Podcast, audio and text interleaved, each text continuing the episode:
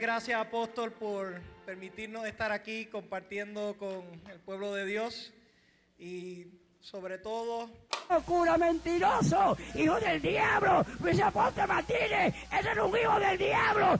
The airplane is on the way. El avión viene de camino. You can no longer go Ya no puedes seguir yendo on commercial travel. en aviones co- Muchacha, de la mano de Dios no te va a librar nadie. Suelta, Macundi, Caesay.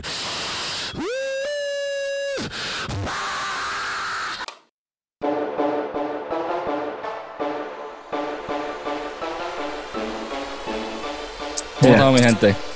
Todo bien, todo bien, dímelo, dímelo, que es la que Todo hay. bien, todo bien. Aquí estamos con el gran Jet. Bienvenido yeah, a los siervos, mi pana. yeah. Gracias, ¿Qué hermano. es la que hay? Todo tranquilo, ya tú sabes, aquí con el Johnny. Andas con el Johnny, sabemos que el Johnny anda por ahí, este, no se deja ver, hace tiempito, no se deja ver. El Johnny Quest. Ya un cueto que ya, perdón, era inevitable, chicos. Ay, te van puñeta. Maldita sea. Es que buena, bro. Perdóname, pero es la referencia más inmediata que tengo de Johnny Quest, además de que obviamente, pues, ya que grabamos con él y conversamos con él. Eso no falla, cada vez que hablamos con, con Johnny, este cabrón se tiene que tirar el No, Johnny no Quest. tengo la culpa de ser un Empieza a retardado. gritar como Kendo. Ajá. También he grabado a Ñengo, que es otro de tus favoritos. También, también se pasa imitando a Ñengo. ¿Tú has grabado a Ñengo? ¿Johnny ha grabado a Ñengo? Yo creo que Claro, sí. Si no me equivoco, yo estoy casi seguro de que Y sí. una canción se llama Candela, está bien cabrón. Bien hija de puta. Yeah. ¿Eh? ¿Tú ves? Oh, Johnny. Este. Cuéntamelo, cuéntamelo. estoy contento de que estás con nosotros, en verdad. Yeah, igual, sigo- mano. Este te, no- sigo, te sigo hace tiempito. Sí, no, y, y yo sé de ti hace un montón de tiempo, no te había conocido, así que un placer, hermano. A fuego. Igual, igual, mano. De verdad que estamos muy contentos de que estés con nosotros. Obviamente Yeah. también nos conoce por ser el podcast Los Siervos, el podcast Yeah. más legendario del universo, el podcast Newcomer of the Year. Nuestras audiencias están picando los 2 millones, todos vamos a renunciar a nuestros trabajos para dedicarnos completamente a la mierda por internet. Somos influencers bien, cabrón. la Joe meta, es la Rogan, meta. Joe Rogan, no te asustes. Sí, vamos por ahí, papo. Obligado. Este. No, pero estaba en estos días escuchando la última canción que tiraste de Vivir Tranquilo. Yeah. Y, mano, qué flowcito cabrón tiene, esa, tiene tu música. A mí me encanta porque me acuerda mucho a. como a Tito Bauer. Ok. Fía la Vega, tiene- de, verdad que a mí mi Fía la Vega me encanta y el ritmo que tienes y la voz queda cabrón, de verdad. Sí, ese, Amigo, ese tema, es verdad, tiene ese, ese flow así, ese sentimiento como que también es bien personal, como que es como de mí, no sé. Uno tiene que a veces vi- vivir tranquilo así y chilear, porque en verdad la vida está cabrona a veces. Y es como que pues, es ese tema así como bien personal de pues, hermano, hay que, hay que, hay que seguir y seguir bregando y que se joda lo que venga. Este, pero ese, y- esa, esa esa es en canción- vivo, esa canción es en vivo. Eso Sí, es como un, sí, un sí. preview que yo tiré antes de, pues, de arrancar full. Mira, Lo esa que- lo canción. que- Ok, Esteban, dale, dale, que llevamos los dos. Dale, Esteban, Vamos a tener que puñeta. pedir Yo hablo, yo hablo, yo en el, yo hablo- cabrón. yo hablo en el otro servicio, cabrón. hostia. No, que dijiste Dale, que es una sí. canción bien personal, ¿verdad? Y, y, y la, la temática es vivir tranquilo, etcétera. Y Sí. uno de mis lemas favoritos de mi vida, yo se lo digo a todo el mundo, es como, cabrón, déjame en paz. Lo, lo, lo escribiste en un momento, lo escribiste en un momento que te sentías así como que, diablo, mano, déjame en paz, déjame... Como el derecho a vivir en paz de, de Víctor Jara. Pues, mano, sí, realmente esa canción tuvo como dos etapas. El, pri- el primer verso, pues con la idea del coro, salió en un momento en el que me sentí así con una situación en específico. Y como que ahí se quedó como por un tiempito y al- al- a los par de meses me surgió otra situación que de repente abrí esa sesión en la computadora y fue como que diablo y me, estaba como que en el mood otra vez de esa canción. Fue como que diablo y, y como que zumbé el segundo verso ahí y, sepa, y parece que estoy hablando de la misma situación, pero es porque pues el tema, eso es lo que, lo que, lo que se siente, ¿no? Que como que yo, yo tengo diferentes situaciones y pues lo que decido es como que vivir tranquilo y ya. So que la- el tema hasta se tardó unos meses en escribirse y lo escribí con dif- diferentes situaciones, ¿sabes? Como que en diferentes momentos. So como que en verdad sí, es súper personal y sí fue dos momentos despechados de, de en verdad ya, ya no voy más con este o con el otro. Mira, déjame tranquilo. Sí, bueno, mira. tranquilo, voy a vivir tranquilo y ya. Sí, pero mira cómo son las cosas, mano, que aunque son situaciones diferentes y fueron puntos diferentes en tu vida, la canción it came together, se, se- se juntó como si fuese una experiencia solamente. Que Exacto, sí, eso, no sabe eso. exacto, sí. A eso me brutal. refería, así que, que eso es lo que está gufiado, como que siempre recuerdo ese tema, eso.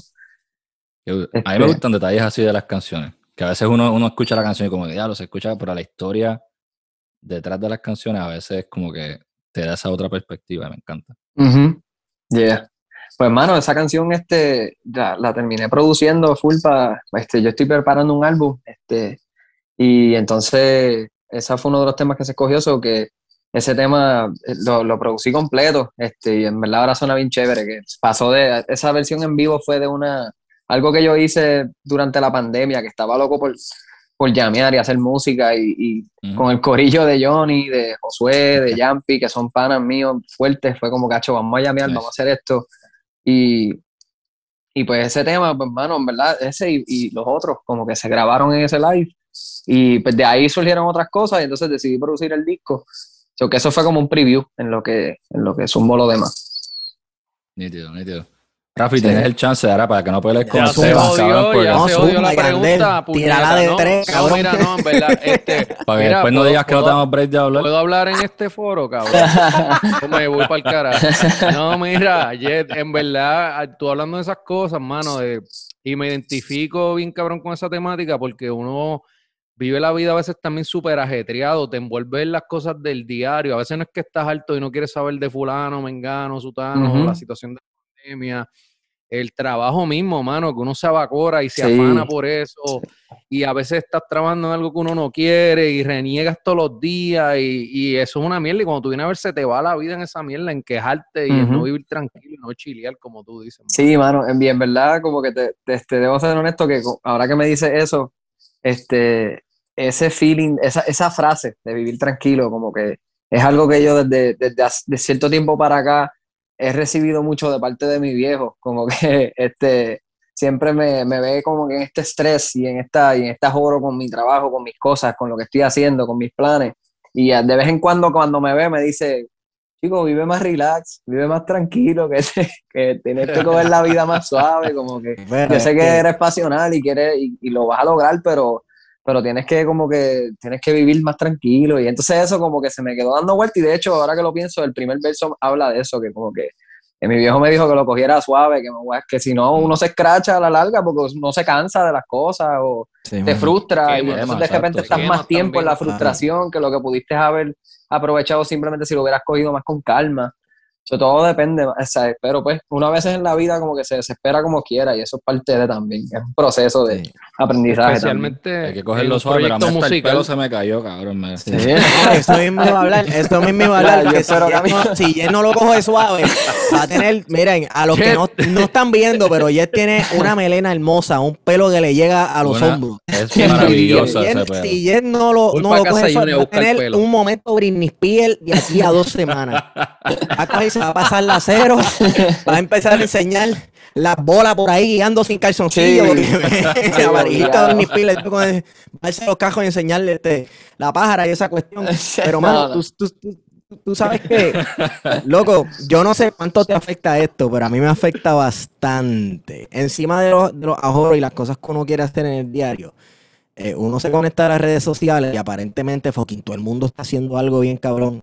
Todo el mundo está haciendo 7000 cosas a la misma vez. Sí, Y entonces uno recibe un sensory overload de que diablo, todo el mundo está fucking haciendo algo sí. o un montón de cosas y yo solamente estoy haciendo esto. ¡Ah! Y uno le entra el pánico de que no se puede quedar atrás, el fear of missing out, tú sabes. Y a Sí. veces, cabrón, hay que desconectarse absolutamente de todo para uno entonces enfocarse en estar tranquilo con las cosas de uno. Sí, mano. De, de hecho, de eso, de eso que tú hablas específicamente, Este, hace poco estaba hablando con mi novia y ella me enseñó un videito de TikTok que te recomendaba Sí. como que, que te decía, mira, en verdad, este, yo sé que maybe sientes que el, que el día es una mierda, pero, pero porque ves, entras al feed y todo el mundo está haciendo cosas cabronas, pero mira, eso, eso es aparentando, pichea, como que eso, te, vive tu vida y, y olvídate y, y sé feliz, como que como simplemente vivir ya estás haciendo algo, yo es como que sé feliz. Pero como que eso, definitivamente las redes sociales influyen demasiado también en eso. Como que te, te, te drenan, como tú te metes mucho en las redes sociales y ves todas estas cosas que a veces no son ni reales, pero tú las estás viendo constantemente todo el tiempo ahí, fue antes scrolling down, otra cosa, otra cosa, otra cosa, y te sientes como Ah, que, sí. diablo, yo no estoy haciendo Piensa un que estás carajo". atrás, piensa que estás, Eddie, estás atrás, estoy estancado, puñeta, y este cabrón está haciendo tal y tal cosa y yo sigo en la misma mierda, o tu proyecto no arranca, toda esa mierda. Ujú. pasa. La- la- Sí. pero no es un círculo solo- vicioso, es un círculo Sí. vicioso porque tú te metes, te estresas, te sales, tienes que desconectarte, pero cuando tratas de desconectarte, entonces te- nuevamente llega el fear of missing out, como que ya lo que estará pasando, me estaré quedando atrás en esto, lo otro, bla, bla, bla, que es lo nuevo, y vuelves y te metes y te estresas y te quieres salir. O sea, es una mierda. Papo, Sí. y, que la y que a veces la energía en los comentarios es tan negativa que, que Sí. te, te pones a leerlo y lees 10 comentarios y ya empiezas, te empiezas a molestar. Ujú. Tú puedes poner una foto, cabrón, tú puedes poner una foto de, de un, un popi y siempre va a haber uno que va a decir, diablo, qué perro más feo, cabrón. Sí, entonces por ahí sigue el otro y por Yep. ahí sigue el otro y cuando vienes a ver ya estás en cono. sí, mano. Sí. Y, y a veces, muchas veces lo hacen por joder y uno a veces, y se rompe la cabeza, porque pues, pero definitivo, eso, eso afecta un montón. Es mejor pichar. Volvemos a lo de vivir tranquilo. Eh, Sí, exacto, es mejor mano. mira, evitar todos los problemas, vivir tranquilo y picharle a toda esa gente. Sí, sí. Este, Jet, tú eres músico, Sí, tú mano. eres single songwriter musician, tocas guitarra. Eh, entonces, ¿cuánto de tu proceso de crear música tú pasas sacándole acordes a una letra que escribiste o componiendo una canción en guitarra y tú como que sientes, fíjate, esto se siente como que se le podría meter tal letra? ¿Cuál es, cuál es el proceso tuyo? Mano, pues el proceso varía. De verdad, como que no hay un proceso como tal. Este, o por lo menos me- así me siento yo. Este, yo a veces puede que escriba una canción full power con los acordes y la melodía y la letra en 15 minutos, como puede que de repente toque unos acordes y esté llameando esos acordes un año y no pase nada, o simplemente escribo una letra y me viene alguna melodía a la mente y, y lo mezclo. Este, so, este, últimamente he estado componiendo mucho como que llameo con la guitarra y simplemente como que vaiveo con ella y busco melodías, Sí. este, y eso lo grabo en la computadora y busco como que efectos que me gusten de teclado. Estoy medio jugueado con los teclados ahora mismo. Este, ¿Tocas, tocas piano también? lo- en verdad lo toco, o sea, como que no soy pianista, no me considero pianista, pero me gusta componer en él. Este, aunque sean acordes simples o notas simples con efectos que, melodías, de ideas. El disco este que estoy, que, que grabé, este, es- ya tiene mucho piano, pero obviamente se- Ok. sí se grabaron con pianistas. Este, y me estoy enamorando más con ese sonido, mano. Entonces, este, pues, no sé, el proceso varía. Yo sí paso mucho tiempo con la guitarra y siento que mis canciones más fuertes, casi siempre las canciones que siento que la gente se identifican conmigo mucho, este, son canciones que hago con la guitarra a la vez. Como que siempre con la guitarra en la mano, just cantando y escribiendo a la vez, lo que sale a la vez. Porque cuando salen separadas, a veces Sí. me cuesta como que un poco más de tiempo buscar, llevarlas a donde quiero. Pero si salen así como que de una, la guitarra y la voz a la vez, es como que perfecto. Esas son las canciones que me disfruto desde el primer día.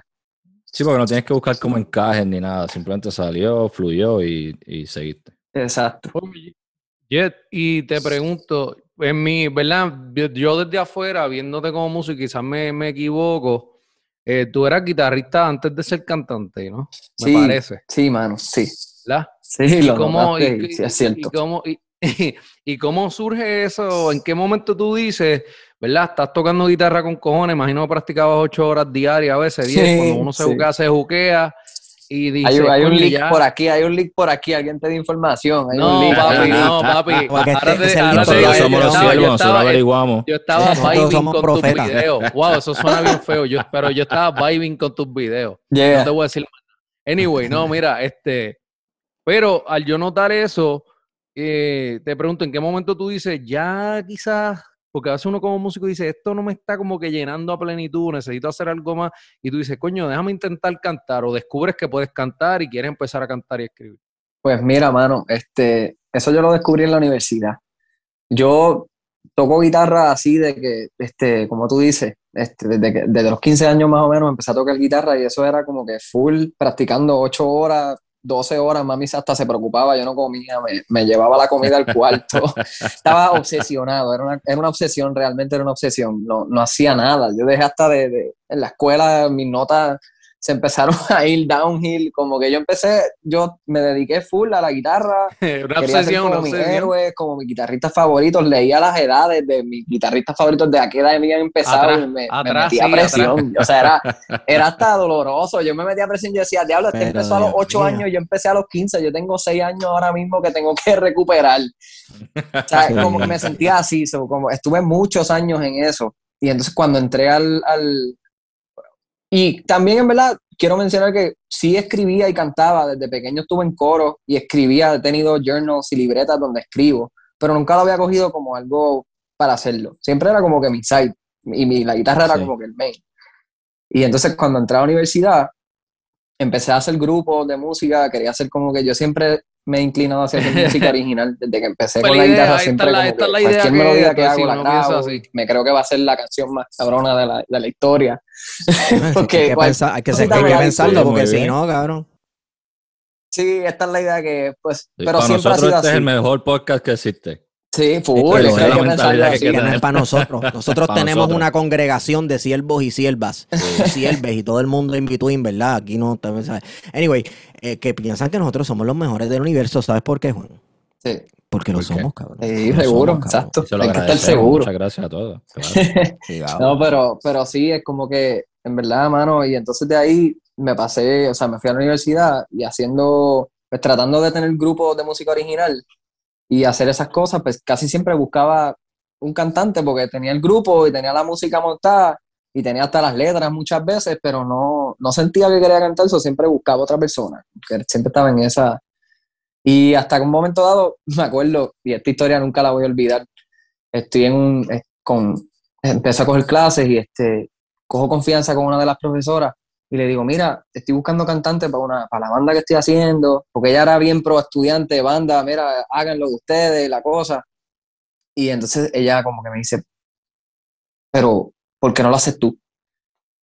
Y yo, pues no sé, no lo había pensado. Y ella, pues coge clases de canto y vete y chequea si tú puedes cantar, porque para qué caramba, si tú haces todo el trabajo, ¿para qué te vas a buscar una persona que como que cante todo lo que tú haces si tú lo puedes hacer?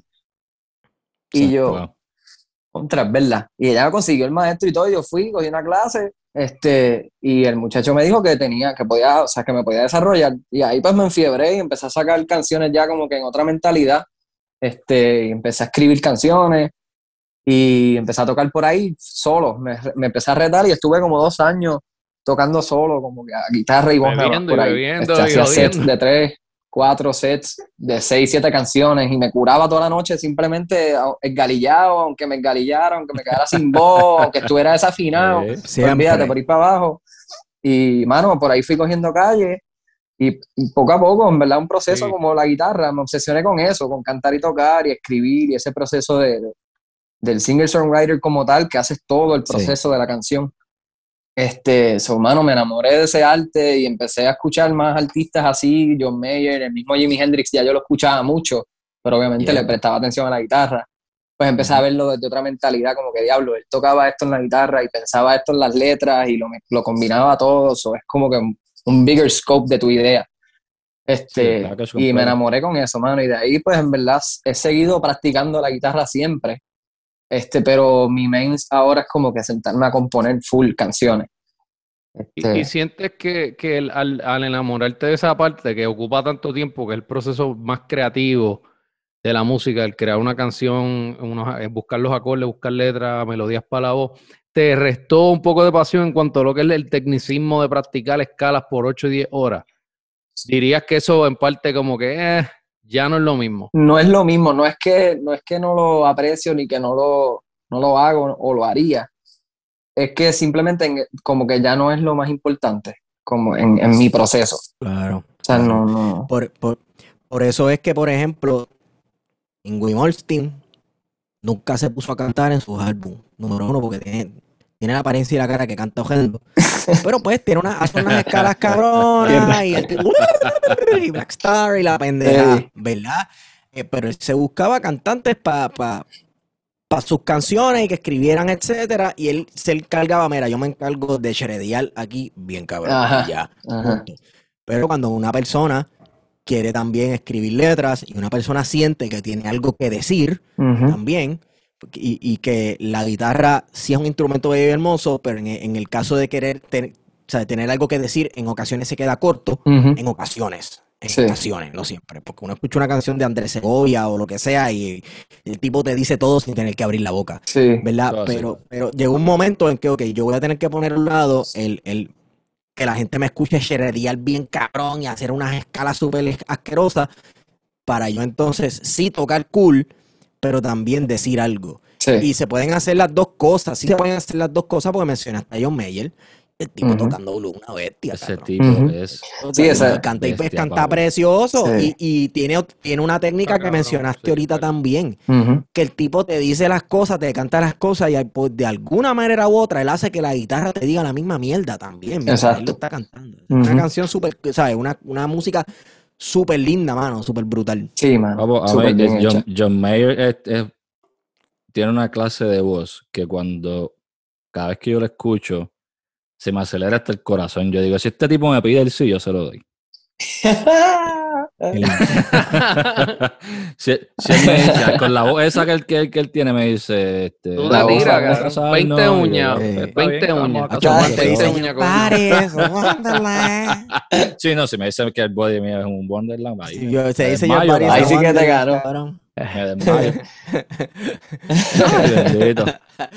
Mira, Jorge, esta es Jet, Jet, Jet. Nada, me, me puedes decir cómo Sí, bien cabrón. Jorge, Jet, papi, te- te- estamos aquí el, el, el interviewed artist. Este, que de hecho, te voy a, voy decir ahorita que- de un tripeo que teníamos ahorita, Sí, que te íbamos a decir otro nombre a lo loco para, por joderte hasta el final del podcast. pero- Ah, sí, para quedarme, para quedarme. Pero no, no, no, vamos, a- no, llamarlo por otro nombre. hay que darle. Mira, José, este. no, no. Sí, Sí. Algo bien, bien, bien out, bien diferente. Mira, cabrón, eh, eh, eh, eh, llamarle de un nombre totalmente, de un nombre de otro artista y hacer como si estuviésemos entrevistando a otro artista. Y se extraía los headphones y se vaya. Oye, pero hablando de nombre y poniendo se- seriedad aquí, porque soy el serio. Me imagino, cabrón. este, Eso no, pero ¿de dónde? De dale, dónde? dale break que no se ha bajado las primeras cuatro cervezas. Ay, papi, estoy like. ¿De dónde viene ese nombre, Jet? ¿Por qué Jet? Pues, hermano, eh, realmente son mis iniciales. Este, Ok. Y de ahí como que me, me- yo siempre, no sé, siempre lo- por alguna razón he escrito mis iniciales así, como que me gusta cómo se ven. Y, como, y también me, me trae recuerdos a, a los jets y a los aviones, que son algo de mi infancia, que eso no tiene nada que ver con el nombre, pero sí me trae Mm. recuerdos, como que esas, esas tres letras siempre me traen recuerdos. Este, y entonces, no sé, desde un tiempo para acá le, me puse a pensarlo y dije, contra, a lo mejor este, para este proyecto ahora como que puedo darle un twist y ese fue como que la segunda T, porque Sí. realmente mi- mis iniciales son JET de Jorge Enrique Torres. Ajá. Este, y la segunda T es como que simplemente como que me gusta cómo se ve, you know. Ok. Este, Estética, totalmente es- es- estética. sí, segunda. realmente yo con el nombre nunca sentí que como que, no sé. Eh, eso de, de tener, de ser artista y buscar nombre, digo, esto viene de alguien que no es artista para nada. Este, eh, es como que tiene que ser como un proceso bien, como que tú te sientas a, a, a pensar como que, ok, ¿qué nombre yo me voy a poner que suene cool? Que, que exacto, que, que suene Sí. cool, que la gente se lo pueda este, memorizar, que no suene tan al garete así cuando lo digan, porque honestamente, por ejemplo, Bad Bunny, que yo sé que hablamos un montón de Bad Bunny, pero la primera vez que yo escuché ese nombre, yo dije como que, Bad Bunny, cabrón, ¿qué clase de nombre es ese? Ajá. Y de repente me rara todo el mundo, Bad Bunny, es Sí, por eso es que a veces uno como que eso, no sé, la, la lo que tú haces va a hablar. Este, por sí solo, si lo Exacto. haces bien. O sea, no importa, obviamente, hay nombres que son bien random. Pero después que no hace un nombre, tú Sí, sabes, exacto. como que, que te quedes como que, ¿qué? ¿Qué? ¿Sabes? Pues yo Sí, entiendo que sí, el- es lo importante es el, el trabajo, pero en verdad a mí me, o sea, mi nombre en parte es por eso. Yo, yo siempre lo he, firma, he firmado así, este, y he puesto esas tres iniciales como desde chiquito, siempre las escribo en libretas y cosas. So, lo, lo vi como Nice. que algo natural. Dije, pues, qué sé yo, yo, mira, Jet. Este, Ese, ese eres tú, normal. Tú Sí, tuviste entonces- que pensarlo No, muchísimo. tú no Ajá. pasaste natural. mucho trabajo, exacto. eso es lo que, lo que siento que como que era el mensaje de la- del destino, diciéndome, yo, Muy ¿por qué bien. caramba yo escribo esto en la libreta de, de mi escuela desde que estoy en sexto grado? Algo raro hay aquí. Déjame darle uso a esto.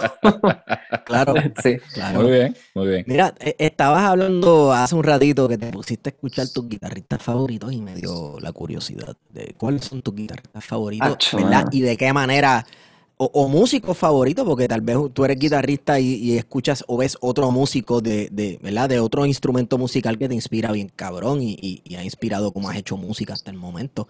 Mencióname dos o tres porque nadie tiene uno solo, uno, uno, uno, un solo Sí, no. Bueno, realmente yo siempre, yo tengo uno que es siempre el top, el number ¿Oh, sí? one, este, Ajá. que es Slash. Eh, Oh. Slash es mi guitarrista favorito full y lo digo con orgullo. Este, porque hay como un, un, un- ¿cómo se dice eso?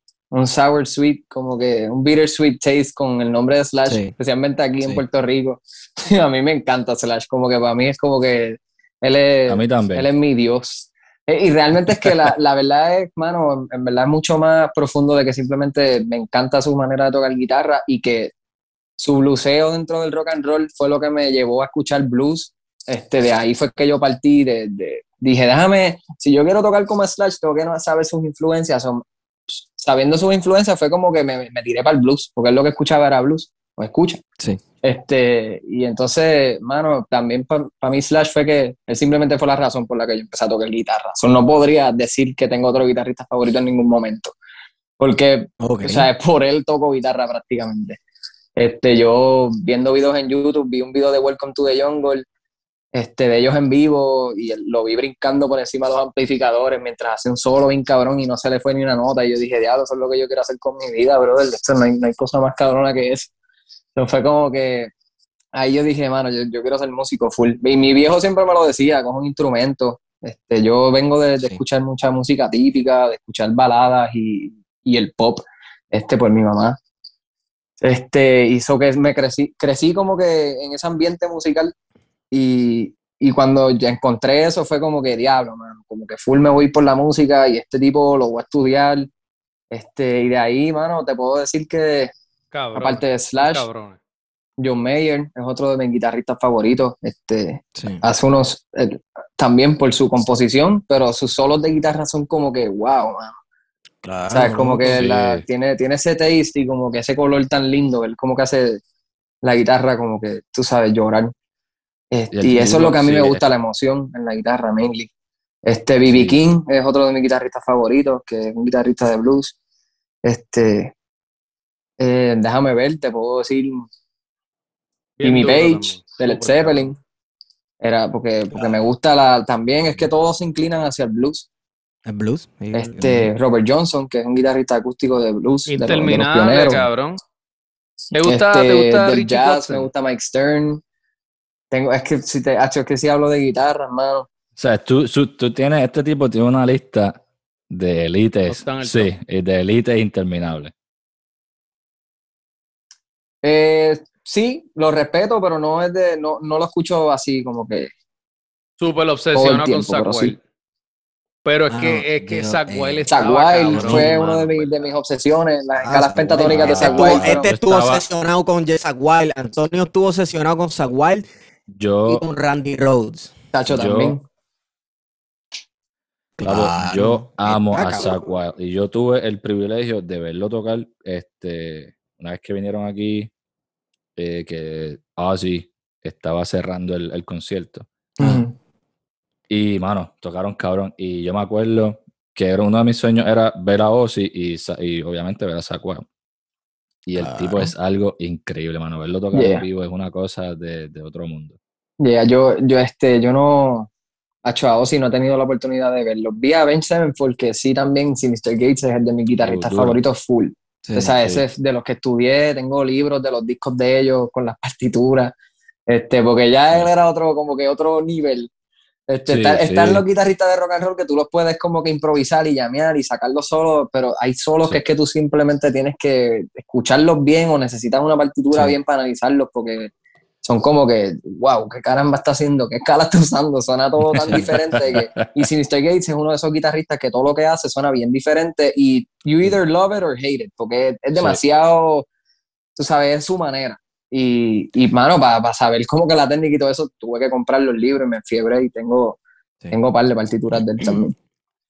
Así hay par de, así hay par de solos, principalmente, bueno, pienso en uno de mis solos de guitarra preferidos, eh, que es de una canción de Judas Priest, el solo, el dúo de solo de Painkiller. ah, sí, ese, eso está que duro. está bien cabrón, que Sí. está bien cabrón. Mira, ya está. ahí. Ujú. Cabrón, ese solo está bien cabrón por la razón de que hay una parte el tipo se envuelve tocando la escala y hace algo en la guitarra que es que se ve que es que el tipo estaba entregado, entregado. Si él se le metió el diablo por dentro a tocar la Se guitarra. metió el diablo. Se metió papá. Se metió papá. Satanás se metió en el estudio. Toca con una emoción. Yo, yo me imagino ese tipo en el estudio sudando con una peste asquerosa. Obligado. Precioso, precioso. Hablando, precioso. hablando de Satanás. eh, Yeah. Se compraron las tenis. Buscaron las tenis que sacó. Me las voy, a- Leonel. me las voy a comprar. La- pero, pero, pero, pero minuto, esos, tenis son reales, son reales, porque alguien me dijo que supuestamente Nike hizo un advertisement que son Exacto, Ok, eso la tiene que ser es algún la marketing situación. raro que pasó por ahí. No, esta es la situación. So, Ajá. Las tenis son Nike porque son una uptempo. Eh, Little, Del diablo, Nas yeah. X se junta con esta compañía que hace tenis customs. Sí, un colectivo artístico de tenis. Ajá. Entonces, pues ellos tiran las tenis. La gente obviamente ve el signo de Nike en las tenis porque son Nike. Y dicen, Nike va a sacar las tenis. Sí. Pues entonces Nike sale y dice, mira, no, nosotros no tenemos nada que ver, eso es otra compañía que los va a Sí, sacar. sí. Pero entonces Nike cogió y dijo, pero tú sabes que como nos están mencionando y nos están dando mal nombre, te vamos a demandar. Ella. Y los, los Ah. demandaron. Esto puede ser una de, una de dos. Esto puede ser un excelente marketing ploy, midiendo las aguas de cuánto a la gente le guste las Se tenis. nada vendieron, nada cabrón, más se por el vendieron.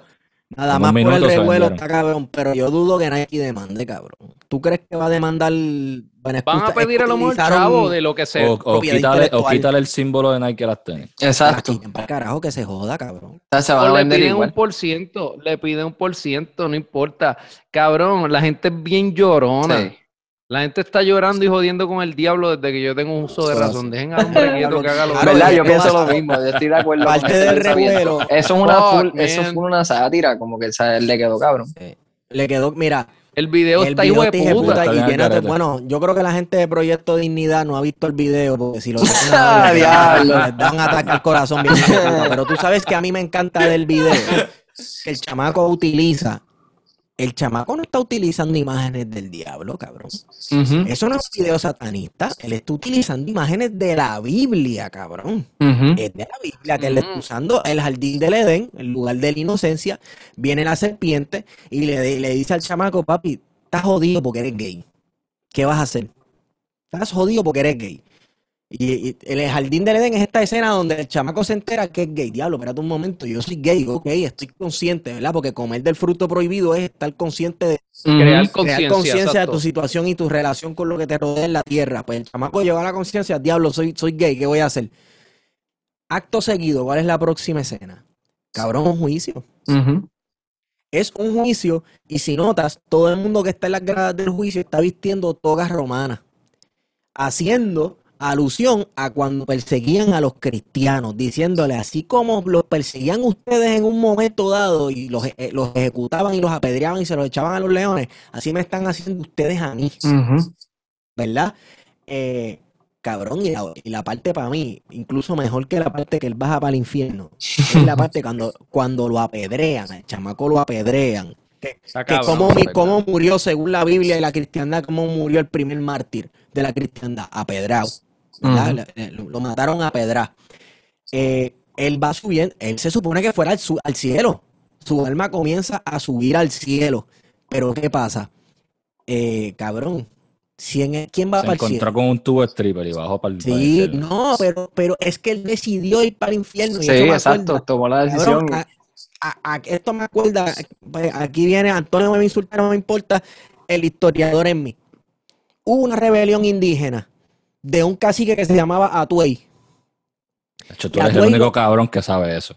Cabrón, Aquí vamos, este hijo de puta hablando Pues, de cosas cabrón, para no hacerme sentir estúpido, no mano. Ah, no, pero Voy a buscar un. Ah, palo. Yo no entiendo nada de esto, así que me voy a sentir ofendido. No, eh, Atuey, el cacique, le montó una rebelión bien asquerosa a los españoles y les dio candela. Los españoles al final lo atraparon, ¿verdad? Lo amarraron en hoguera y le iban a quemar. Y el, el cura le dice, si te, te vamos a matar, pero si te arrepientes, por lo menos vas al cielo.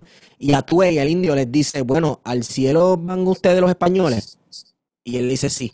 No, pues si al cielo van ustedes, a mí mándame para el infierno, cabrón. Porque Así mismo les dijo y lo prendí, y, o sea, no, no se arrepintió de ninguna de sus rebeliones y lo quemaron y lo mandaron. Y esa es la misma mierda que él dice en el video. Él se Ujú. supone que fuera al cielo, pero empezó a subir y le dijo, nada, con ustedes, cabrones, ustedes están allá arriba, yo me voy para el infierno mejor, cabrón. Es más, yo soy el diablo. Esto es lo que yo creo que es lo que está causando tanto enojo con la gente.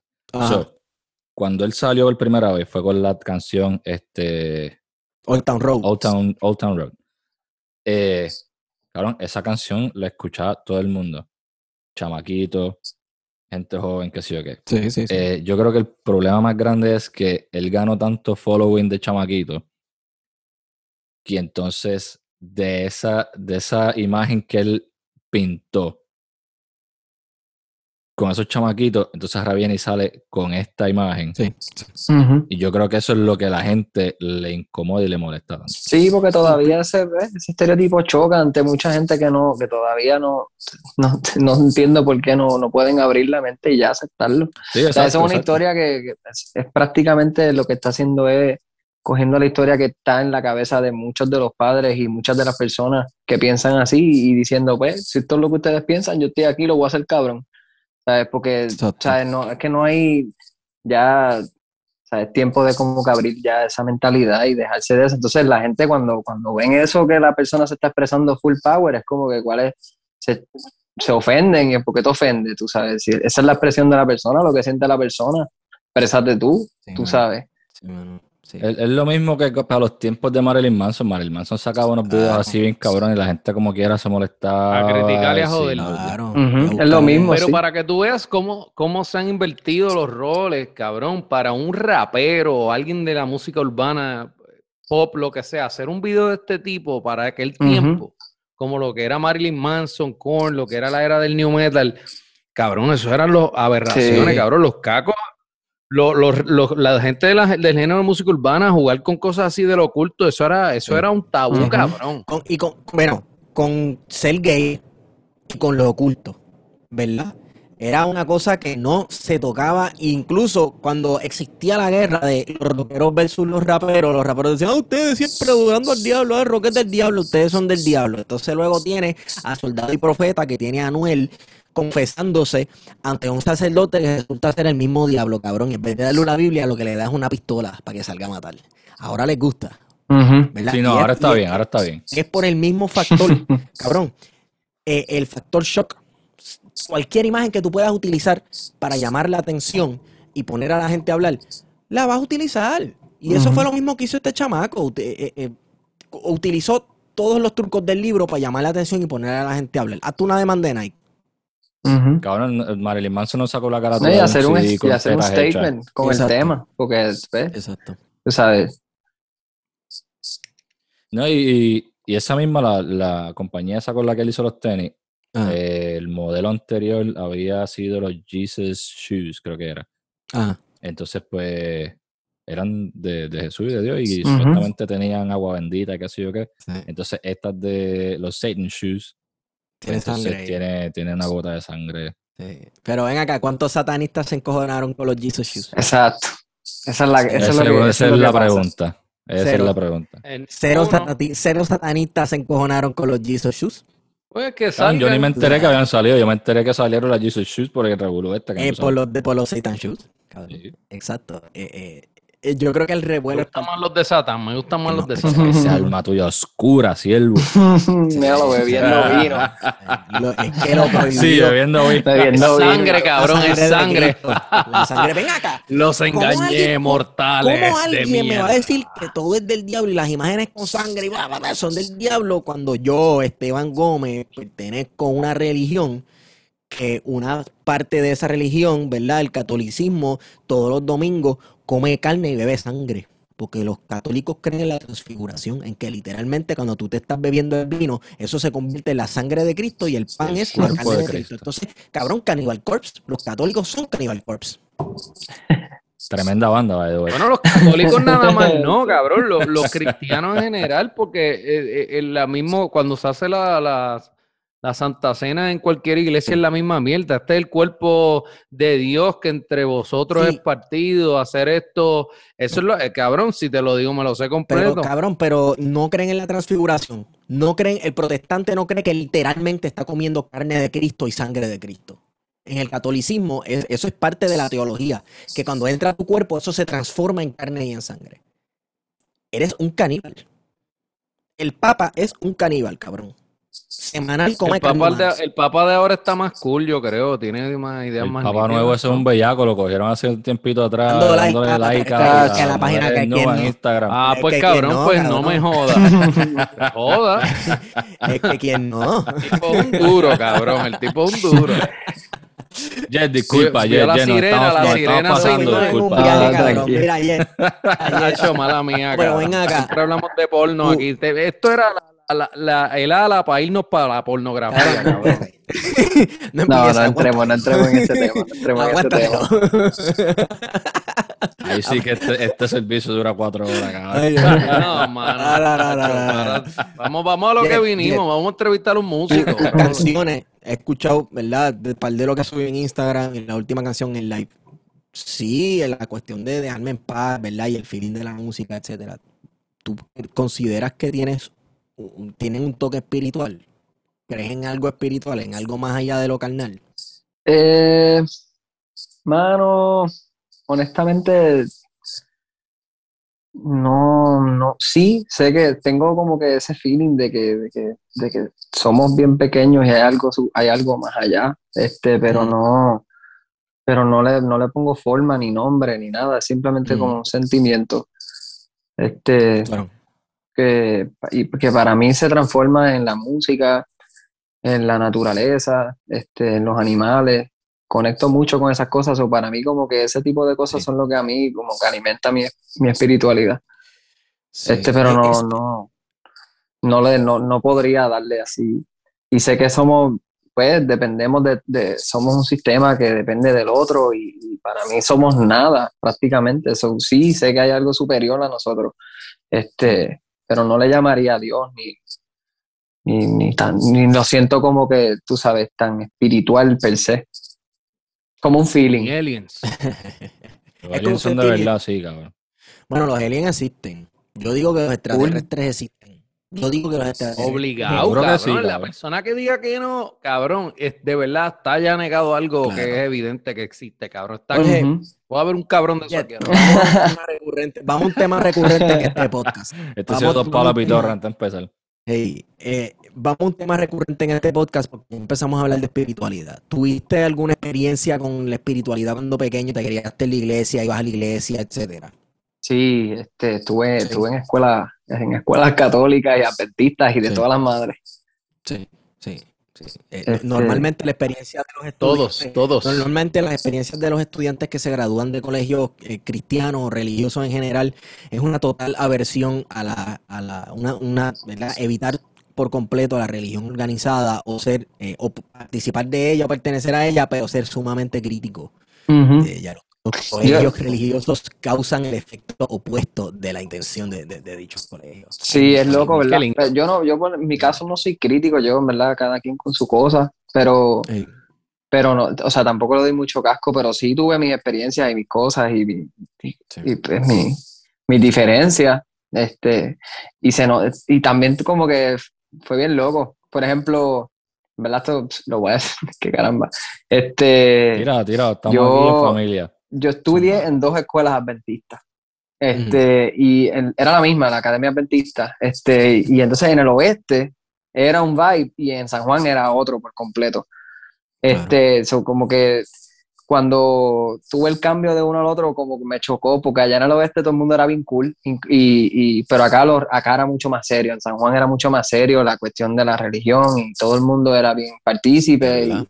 y respetaban mucho. Este, allá igual, pero era, era mucho más, no sé, era más, las personas, aunque, tú no compartieras tal vez ese ideal por completo, te, te hacían sentir un poquito más, tú sabes, en confianza y, y- y no había ese criticismo del que ustedes hablan.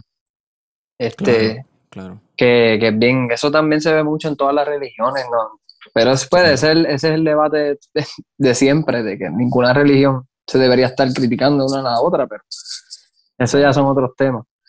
Sí, la- cuestión es que la, la- la religión puede tener dos funciones. La, la religión puede ser un instrumento de opresión y de manipulación para muchas personas cuando se supone o lo que se predique es la otra cara que se supone que sea un instrumento de liberación, de, de- de las personas oprimidas, de las personas hacerlas sentirse bien, por lo menos eh, sentir el espíritu menos oprimido, sentirse bien, ir a ese, ese culto con la sierva, ¿verdad? Y, Cargar la- cargar las sillas en el- cargar las el- sillas, para que la sierva vea que tú, ah, que cargar dos sillas así para que Oye, vea, tener- "Coño, pero tener- shut up, papá, papá".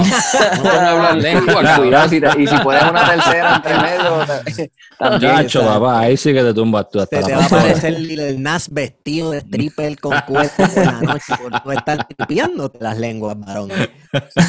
ya, ya, ya, ya, ya. Mira, yo me llevo tripeando las lenguas, cabrón. Hace par. Cabrón. Par de Yo- tiempo. Yo, mastericé esa Mastericé. técnica. yo, yo te digo la verdad, a mí no me ha pasado una. Por el De las paveras más de, de las paveras más cabronas que yo he tenido en mi vida ha sido Claro. escuchando a este cabrón haciendo lengua y predicar. Cuando yo me enciendo, cuando yo empiezo a predicar, porque yo tengo como una sección que empiezo a predicar y a tirar lengua y a hacer chistes así, eh, papi, no hay control. Ajá. Se siente, Me desacato. Entra el espíritu, Siento exacto. el espíritu y, y, y él, y él completamente se vuelve el vehículo de mi cuerpo, cabrón, y yo no lo puedo controlar. Jesús es el capitán de tu barco. A mí, El Wow. alfarero. Mira, ayer, la, la, hablemos de la pandemia y de porque yo he querido tener esta conversación con varios artistas más, ¿verdad? La pandemia cambió el juego de como muchos artistas ¿Qué? qué? eh, pues, dejaba, se daban a conocer o se dan a conocer o incluso producen material para, ¿verdad? Para una audiencia. ¿Cómo eso te ha afectado a ti? ¿Cómo eso ha afectado tu proceso creativo? Eh, eh, ¿cuál es tu plan ahora que parece que, que parece que no van a haber show en vivos en gran escala por bastante tiempo? Pues mira, mano, en verdad, en mi caso fue lo mejor que me, lo, lo mejor que me pudo haber pasado en mi, en mi ámbito profesional. Como que, Ah, este, porque obviamente, pues personal y, y con todas las las- pues, las situaciones de la pandemia per se, como que pues fue fuerte. Pero, pero en, en mi, en mi área como que, así como que profesional y de la música y lo que estoy haciendo, eh, todo me cambió para bien. So, como que en verdad yo siento que no tengo ni tanto ajoro con, con, con esto de, de- de cuando arranque todo, porque yo voy- estoy prácticamente empezando con un concepto nuevo. So, mientras más tiempo tenga para pulirlo antes de arrancar, mejor. Este, y, y se me dio en este momento dado que también, pues, al no tener pues, tanta presión de otras cosas, este, de estar en la calle, de tocar, de, otra, de otros compromisos, pues me dio mucho tiempo de componer y terminé de componer canciones que se, que se incluyeron en el disco. Este, pude hacer un disco con la calma que, que siento que amerita hacer un disco, este, no a la, tú sabes, sí lo hicimos rápido dentro de, pero fue con, con cariño y se planificó bien, o sea, este, llevó desde diciembre en el proceso eh, y se ha hecho bien, se ha cogido todo bien, se, se hizo con calma, se revisó todo, o sea, es como que para mí esto, para mí fue para, no sé, me vino bien, también como que y- reconectar con lo que yo quería, hacer lo que, tomar la dirección que quería, reinventar el plan, este, y también en mi vida personal muchas cosas buenas pasaron, so, este, si- siento que fue un momento como que necesitaba eso que digo en mi canción de vivir tranquilo, lo necesitaba porque no lo estaba haciendo. Y fue como que un momento de diablo, ahora no puedo hacer nada de lo que yo estoy tan ajorado haciendo. ¿Qué hago ahora? Eso fue como que diablo. Y de repente me di cuenta de muchas cosas que no me había dado cuenta por el ajoro, de cosas que uno no ve en el día a día porque estás todo el tiempo haciendo lo mismo y te, te vas en el ciclo y de repente no te das cuenta de, de todas estas cosas que estás haciendo mal o que, o que no te convienen o, o lo que sea. Las ves con otra perspectiva y fue como, fue un proceso fuerte a la vez, pero, pero yo, fue todo para bien, mano. Y este, o sea, también fue una escuela, aprendí un montón, trabajé con, con mucha gente, con, empezando por Jonathan, por Johnny Quest, que tú sabes, me dio una casa y, y un cuarto para yo grabar y, y grabar y grabar y desarrollarme, Brutal. y grabar canciones y grabar y zumbar y, y grabar rock, reggaetón, trap, este, de todo. Tú sabes, como que fue me llevo curando un par de meses. ¿Entiendes? Lo que llevo es pasándola cabrón y fucking Nice. grabando música y haciéndolo sin, sin fecha, sin ajoro, sin nada, sin compromiso, sin se la tengo que enseñar a este o al otro. Just, ah, esta canción me gusta, vamos a hacerla, ah, pues dale, y siempre Jonathan cuando estaba con Johnny Quest, o sea, era como que, mira, Hacho, tengo esta idea, Hacho, baja para acá. Y así he estado muchos meses. So que para mí ha sido un proceso de mucha, no sé, de mucha creación y, y mucho desarrollo, ¿verdad? Como que yo diría que cuando me seguiré preparando ahora con todo esto de la pandemia, yo entiendo que esto está mejorando y que vamos pronto a arrancar, este, tú sabes, y poco a poco. Y así mismo yo voy, como que poco a poco, mano, estoy preparándome porque quiero arrancar bien, tú sabes. So que Sí, que, que Fue un no momento un, bueno. un- no, al no tener un, un deadline, un timeline, cosas así, te quitó todo ese estrés y te dio la libertad de tú poder seguir grabando lo que te de los cojones por ahí. Sí, y encontrarme en muchas cosas, tú sabes, este, musicalmente. Muy bien. Desarrollarme y encontrar lo que, lo que De- realmente quiero, la línea que quiero.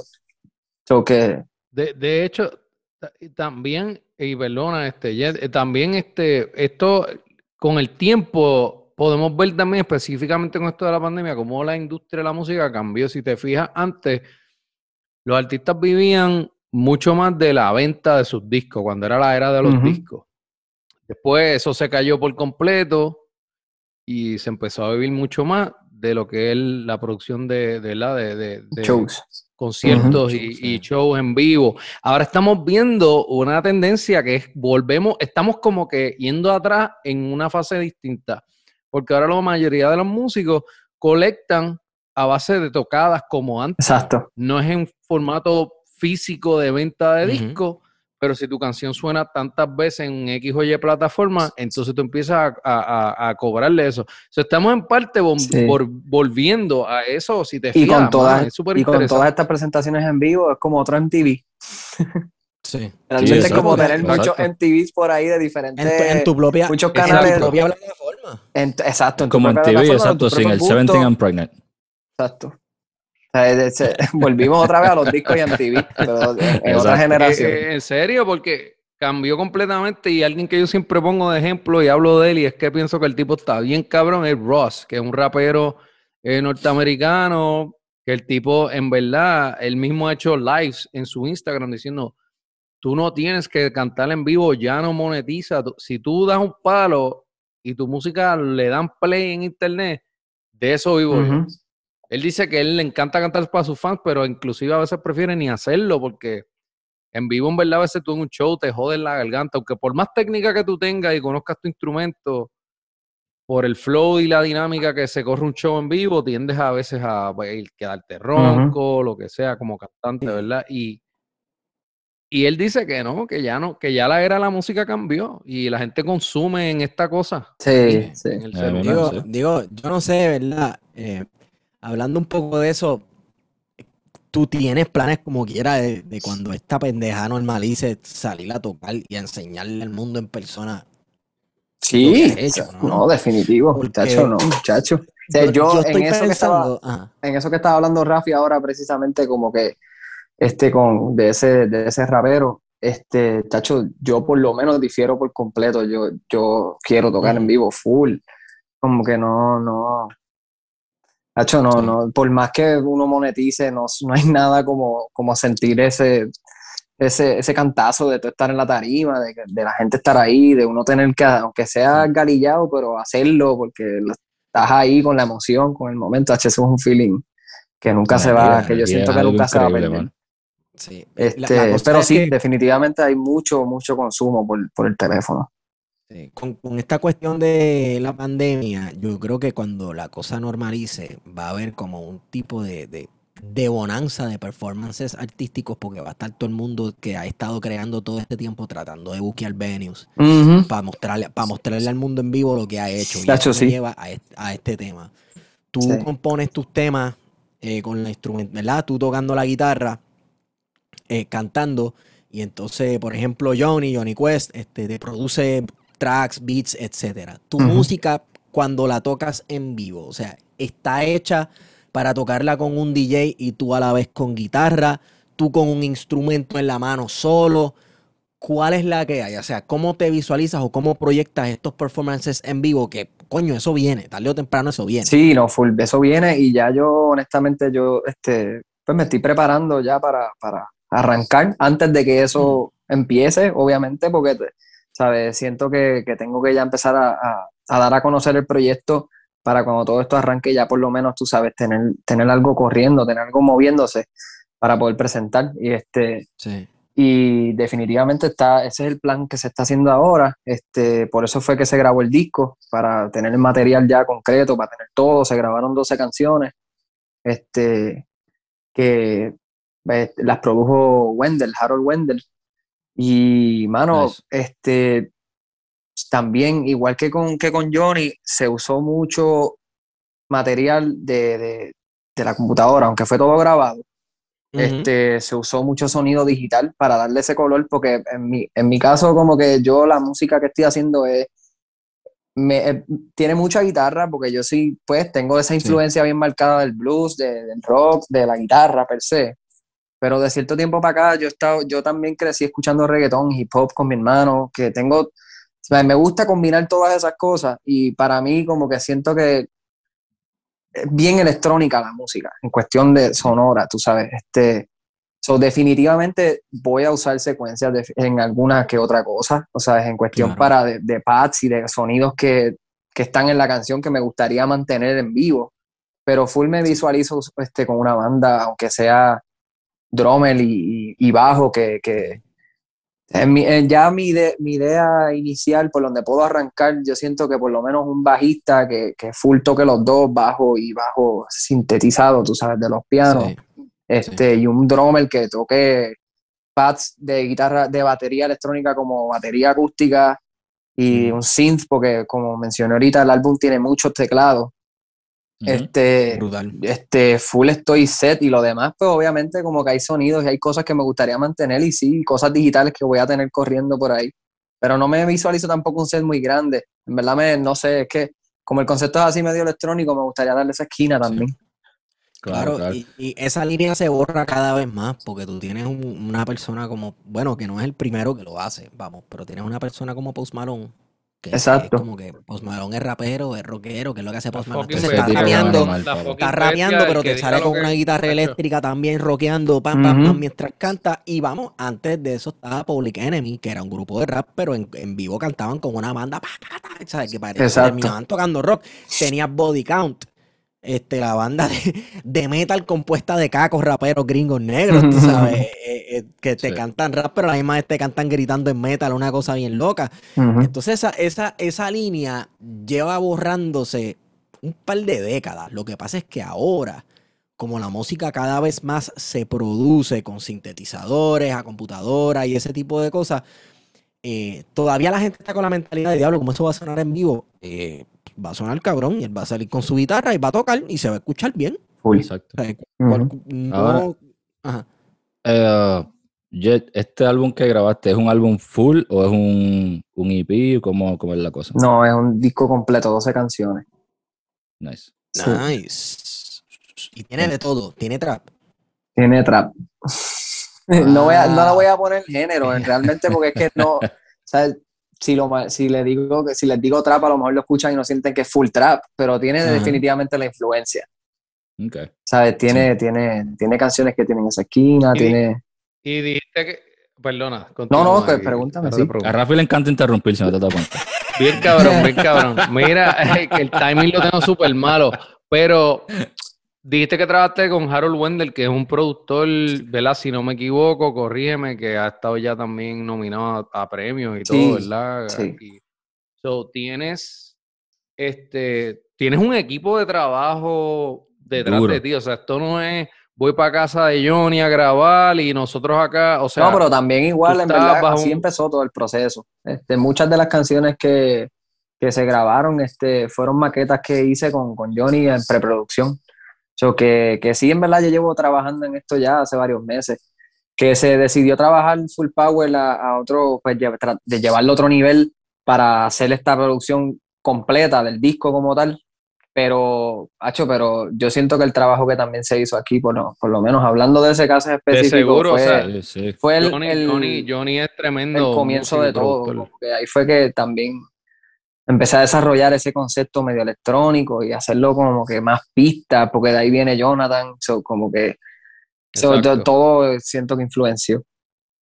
Pero lo que quería llevar y que, o sea, tienes, estás ya, ya estás, no, eres un artista independiente que tú haces lo que te sale de los cojones o tú ya tú estás, tú tienes un- una regla, tú estás filmado con alguien y tienes ciertos parámetros que tienes que seguir. Tengo un equipo, sí, tengo, tengo un equipo que, que en verdad me lleva dando la mano ya hace un tiempo y, y, y están full conmigo. Este, puedo llamar que es independiente, pero es un equipo. So, te puedo decir que es un equipo independiente. So, definitivamente Ok. tengo, So, tengo pero personas que me todavía tienes ayudando, una voz. Pero Tienes una, tienes una voz dentro de tu proyecto y tú puedes traer estas ideas y hacerlo, básicamente sigue haciendo lo que tú Exacto, sí, este, son, es bien inclinado hacia, hacia las ideas que, que nacen, este, ¿verdad? Y hacia lo que yo quiero como artista, pero, pero sí, este, no, todavía no voy a entrar en esos detalles del contrato y de, la, y de, y de firmar y eso, como me preguntas, pero sí Sí, tengo no, no. equipo full. O sea, tengo personas que me están ayudando y que están, este, pues, dando, en verdad, arriesgándose conmigo, mano, y dándolo todo, este, por las que estoy súper mega agradecido, incluyendo a Wendell, que tú Ok. sabes, este, so que sí, mano, definitivamente tengo personas que agradezco mucho el esfuerzo que están haciendo por mí, incluyendo a Johnny, que me ayudó con todo el proceso al principio también. Yo, yo siento que Johnny es uno de mi de, de parte de mi equipo, como que, ¿sabes? Full power. Y, estamos hablando de, de- de calibre, o sea, no porque yo conozca a Johnny, o sea, Johnny es un músico de siete pares cojones, no estamos hablando de un tipo, de un beat, no es un beatmaker, o sea, hay beatmaker, hay gente, hay gente que sabe, y no, y no sin quitarle crédito a nadie, ¿verdad? Porque también yo no sé hacer beat, o sea, o- y es que no me ha, no me ha interesado colarme en esa área, pero, o sea, no es que tú hagas beat, etcétera. Estamos hablando de un músico que, ¿verdad? que sabe cómo desarrollar y llevar esas cosas a otro nivel, que eso a- es completamente Sí, mano, distinto. exacto. Eso que Que Antonio te interrumpió, cabrón. Exacto. Ahora, yo te quería preguntar, Jet, porque hace unos días atrás tú hiciste un featuring que salió que se llama Yo no sé. Yes. Eh, háblanos un poco de ese tema, por favor. Sí, que iba a hablar de eso ahorita cuando mencionaste. Estábamos hablando de la pandemia, pero no sé qué fue que entramos en otro tema que nunca llegué a eso. Lo más probable, Rafa te interrumpió a este cabrón, sí, De porque... seguro, de seguro te interrumpo, cabrón. Cabrón, de seguro dije, ¿sabes qué? Me importa un bicho y te voy a interrumpir. No respeta a este cabrón. Este, pues sí, mano, este, eso es un tema full de, de cuando empezó la pandemia, que este, lo hice con JP, que es mi, este, mi mejor amigo de chacho desde hace años, este, de la música, de mi partner músico también, ese que ha estado conmigo en la música desde que empecé. Este, y ese tema fue una loquera que hicimos en mi casa, en Caimito, allí bien abugidos, con, con un 24 de medalla bajando rápidamente. Perfecto. Este, porque pues, Jean-Pierre era el único que yo veía en la pandemia prácticamente, ¿sabes? Este, fuera de Jonathan, que lo veía de vez en cuando cuando venía a grabar. Pero, pero así de verlo frecuente, Jean-Pierre era el, el que, el que, pues, vamos a vernos nosotros, porque somos, vamos a mantenernos viéndonos nosotros. Este, y mano, eso fue un día que él se fue para casa, estábamos bujidos y de repente estábamos así bebiendo, nos pusimos a llamear y, y no sé por qué, mano, ni, no, no me acuerdo ni cómo fue que nació la primera estrofa ni, ni nada, pero nació como una hora lo hicimos y le hicimos el beat y nosotros grabando los subbajos allí, metiéndole el beat, ah, vamos a poner este snare, hacho, pues vamos a poner este y lo subíamos y diablo, eso se escucha nítido y qué sé yo, y mano, como en dos horas teníamos la maqueta y fue como que ya lo hicimos una pichadera y ahí se quedó, como que dijimos, ah, esto fue una loquera que nos dio, como que vamos a cantar así este flow y hacer una pista media traposa y que se chave. Y, para la gaveta. Y mano, de ahí como que de repente él me dijo, coño, mira, Hacho, tengo ganas de meterle un verso ahí en lo que está en blanco y yo, va a meter el verso, qué sé yo, y como que por ahí seguimos y de repente un año después como que lo trabajamos completo y decidimos como que, mano, el tema suena bien, vamos a mezclarlo y a masterizarlo a ver qué pasa. Y chacho, en verdad nos encantó cómo resultó todo, so, le hicimos un video y dijimos, vámonos, vámonos full power, nos fuimos para Ñasco, para casa de mi vieja y grabamos con, el, con, con mi hermano, por Rincón, la pasamos súper bien, mano, con, con un muchacho que estudió conmigo allá, que también logré que conectar con él, se llama, llama José, que es tremendo, tremendo videógrafo, camarógrafo, está, chacho, este, y mano, así este, salen de ahí joyas. dijimos, Así "Acho, es que se salen vamos a joyas. tirarla", Ah, y, el, y pues la mierda, tiramos como que, ¿sabes? que sé yo qué, y de momento So, para mí fue un featuring que fue un un vacilón, lo tiempo y disfruté desde el primer día porque no sabíamos, no, no pensamos ni que en la íbamos a lo tirar. que sea, O sea, fue y- como que de esas es que canciones que tú haces como que en tu casa porque que estoy pasando cabrón y, estamos llameando y ya por, por la música, tú Sí, sabes. exacto, exacto. Eso me acuerda. eh, Diamante. Diamante, estábamos hablando con él hace un tiempo atrás. Ajá. Y fue Yeah. como que, mano, explícanos de dónde sale el nombre. Y nosotros esperando una contestación bien profunda. Y el cabrón con lo que empezó fue, Nacho, pues yo llegué borracho una noche. y como que. En la pandemia, bien Sí, aburrido. llegué borracho.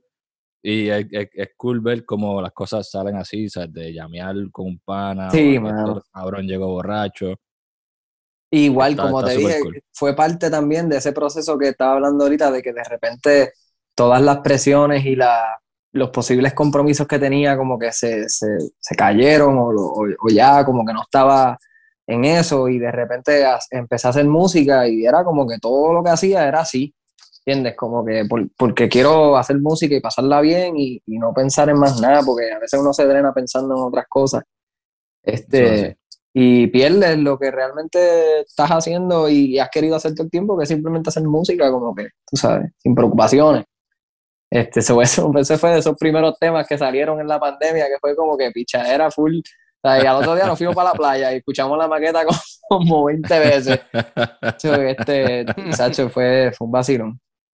El tema quedó súper chévere, hermano, que, y, y el videito también quedó muy bien. Yo me lo disfruté completo. Yeah, Hacho, qué bueno. Eso fue, pues, lo, que- lo- lo hicimos ahí enfiebrado de nosotros para nosotros y así que qué bueno que, le, que les gustó, mano, de verdad.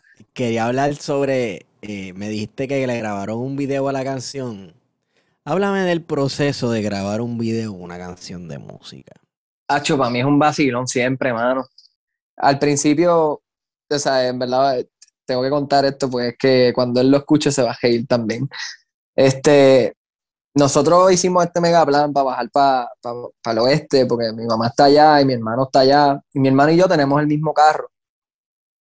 Este, pero el de mi hermano, pues obviamente mi hermano le ha metido más cariño que yo. Y, y estábamos como que queríamos usar el carro de él.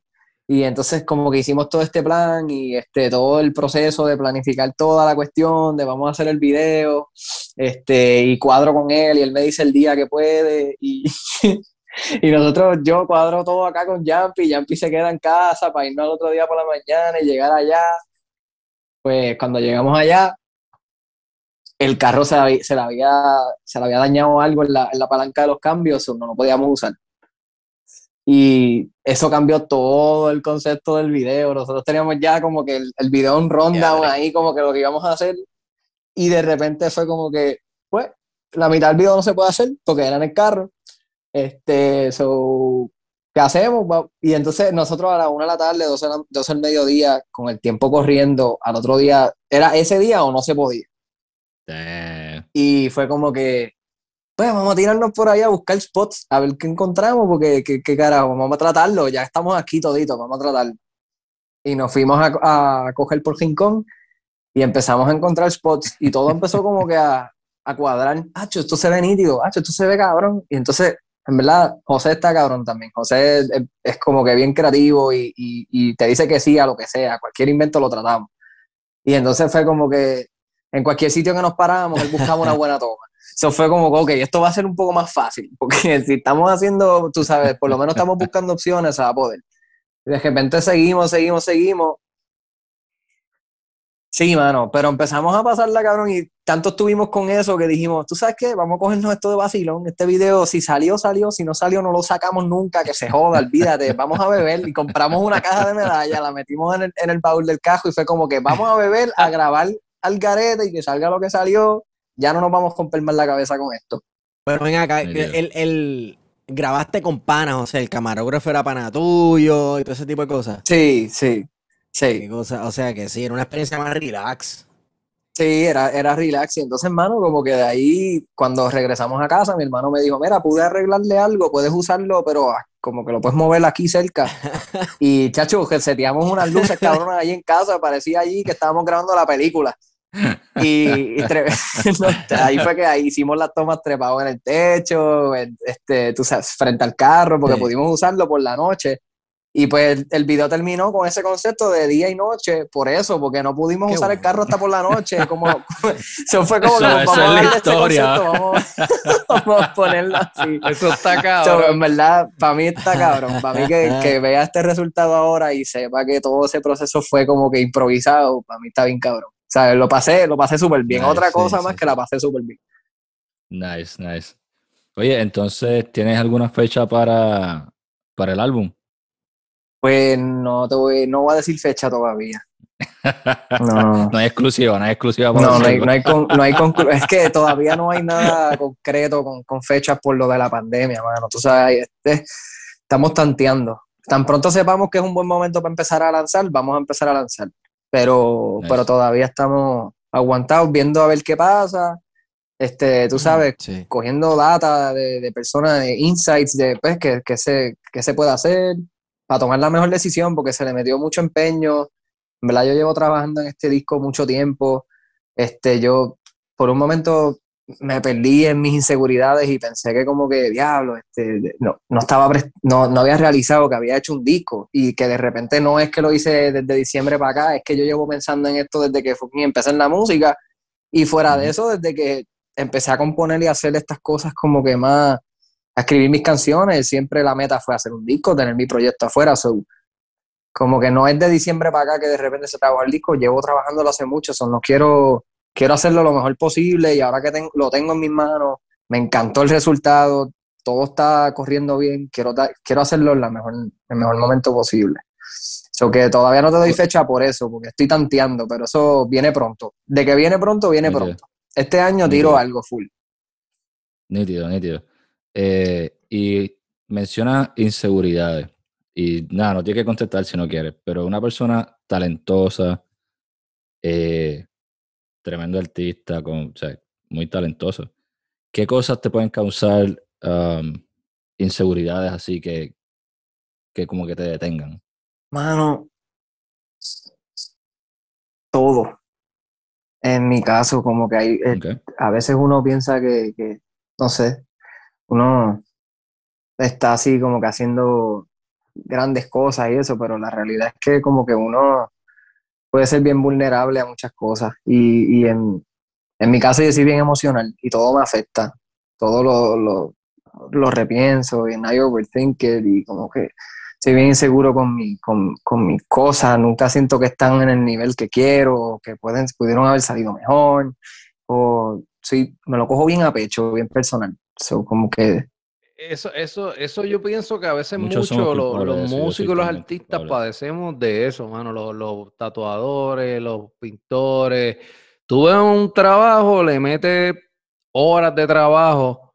Yo que dibujo y cuando lo termino, y ¿sabes qué? Esto es una mierda. O sea, a, ve- a veces lo digo y le enseño a otra persona y digo, diablo, eso está cabrón. Sí, Y- sí, eso pasa. O digo, no, me pudo haber quedado decirte- mejor. Siempre, siempre digo es eso. que cualquier persona que crea algo o coge una idea y la transforma para enseñársela o para que los demás la vean o la consuman, etcétera, siempre le entra ese- esa inseguridad de, diablo, yo, yo estaré haciendo una mierda.